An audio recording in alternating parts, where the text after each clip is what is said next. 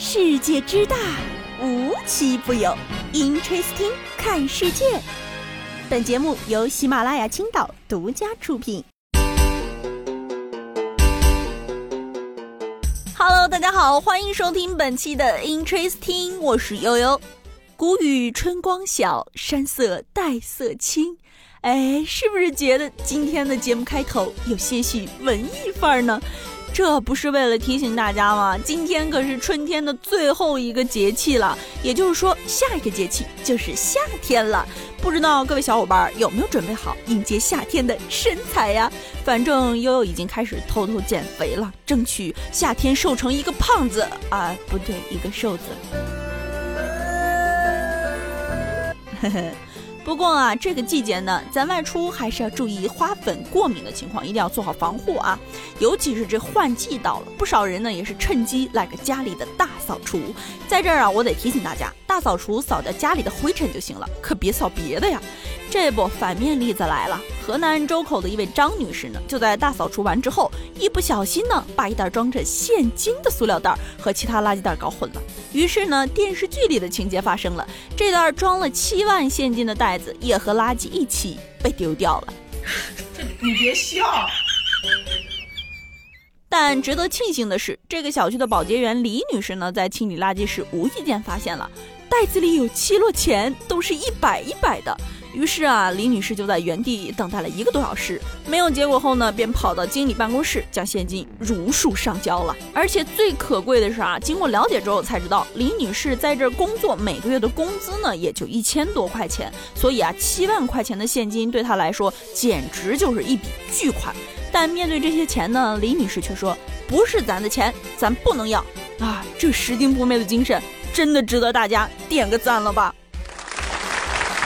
其实呢，看到这条新闻的时候，悠悠总觉得有似曾相识的感觉，因为这丢错垃圾的事儿，悠悠可是个常客，很多次都是左手提着垃圾，右手提着吃的，一甩手就把好吃的丢垃圾桶了。然后啊，我就站在原地盯着这一袋垃圾，思考人生，我为什么这么蠢呢？前面这李女士说的啊，都是一百一百的，一共七摞，相信七万块钱的人民币，大家还是很好脑补的吧。但是啊，今天早上呢，有一个数字一映入我的眼睛时，我就实在是无法脑补了。是这么回事啊，某婷夫妇不知道大家知不知道啊？最近呢，因为违法呢，被查处了财产，计算后呢，大概十七个亿。这么给大家说吧，来吧，展示。一张百元人民币的长度是十三厘米，十七亿呢就是一千七百万张百元人民币。如果把它们连起来呢，就是两千两百一十千米，大概呢能从北京铺到海南。我的天哪！一斤人民币呢是四万三千五百元，十七亿呢也就是三万九千零八十斤，也就是二十吨。二十吨是什么概念呢？现在市面上的大货车啊，十二点五米的那种，堆满一百元的人民币，大概就是这个重量。如果你月薪一万，那么你不吃不喝的情况下，需要攒十七万个月，也就是一万四千多年。这是什么概念呢？也就是说，我们从公元前一万年开始活就够了。当然了，如果换算成人数，可能就感觉少一点。十七亿呢，能够雇佣一千个月薪过万的员工，为自己不停歇的打工十四年。好了，梦醒了啊！说点正经的啊！我一直觉得呢，人的价值是无法用钱衡量的，多少钱呢并不重要啊，内心的富足和踏实不才是赚钱的目的吗？不然你拿着再多的钱都没法坦坦荡荡的看这个美好的世界，那这一切还有什么意义呢？据说啊，这两天的上海朋友们都有了一帮共同的朋友。是的，就是之前曾经风靡过全网的非洲举牌小哥，因为这群非洲举牌小哥呢，都在做着同一件事儿，那就是为上海祈福。毫不夸张地说啊，非洲举牌小哥成为了继上海团长之后，魔都人民最喜闻乐见的伙伴。因为啊，上海团长带来吃的，非洲举牌小哥带来最诚挚的祝福。尤其啊，这些祝福创意还五花八门，能直接给你整成大型蹦迪现场。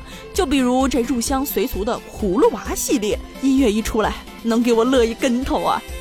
祝上海，祝上海，前世早日解封，前世早日解封。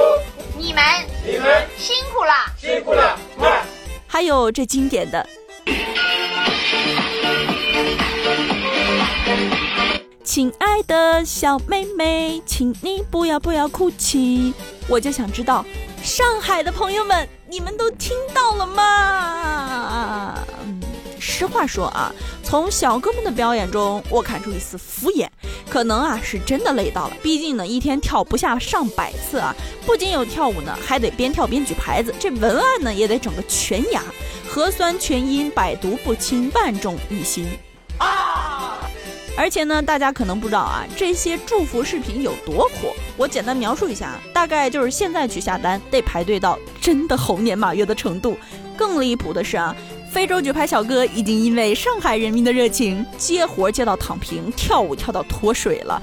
非洲举牌小哥说：“这钱不赚也罢呀，给生活比个耶。”说实话，我是真没想到，这种在二零一五年就出现的黑人举牌业务，曾经只在别人的恶搞祝福生日视频看到的，竟然就这么被魔都人民捧火了。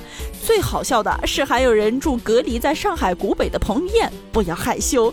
说起我们的国民男神彭于晏啊，可能因为隔离期间太无聊了，于是在 ins 上疯狂回复粉丝私信，然后火了，然后我就流下了羡慕的泪水。说真的，谁能想到这一真腱子肉的大帅哥，有一天也因为无聊，活成了淘宝客服热心网友，而且啊，什么他都能雨露均沾一下，上到选口红、衣服、手机壳的，下到美甲、美食、美景。虽然啊，工作停摆，但是呢，也业务繁忙。结合彭于晏这几天的选品来看，可以总结出他的择偶标准。口红要选淡妆的，西装选浅色的，裙子选端庄的，美甲选可爱的，手机壳选看起来干练的。综上所述，彭于晏喜欢知性风的小姐姐，这不就给广大博主来活了吗？搞一个彭于晏女友穿搭范本，肯定引领一波新潮流啊！不过我就问问啊，谁身边没有几个自称是彭于晏的朋友啊？之前不还有一个话题吗？因为隔离的补给相同，造成了一种我妈在和彭于晏同住的错觉。我和男神唯一的共同点是，我们都按 MBTI 测试。彭于晏呢是一位隔离到发疯的 INFP 搞笑白羊，悠悠是一位打工到窒息的 ESTJ 伤心狮子。其次呢，就是被彭于晏翻牌的包包、衣服、手机壳、帽子品牌等。你想啊，彭于晏点赞的包包不买说不过去吧？彭于晏选的美甲，怎么着我也得出去做了，给他看看吧。彭于晏选的衣服，以后逢人就能说这衣服是彭于晏给我挑的。毕竟啊，男神选的不照做都说不过去吧？快趁着男神罢工前去 ins 问问他今天吃了什么吧。好了，今天的节目呢到这里就结束啦，我们下期节目再见。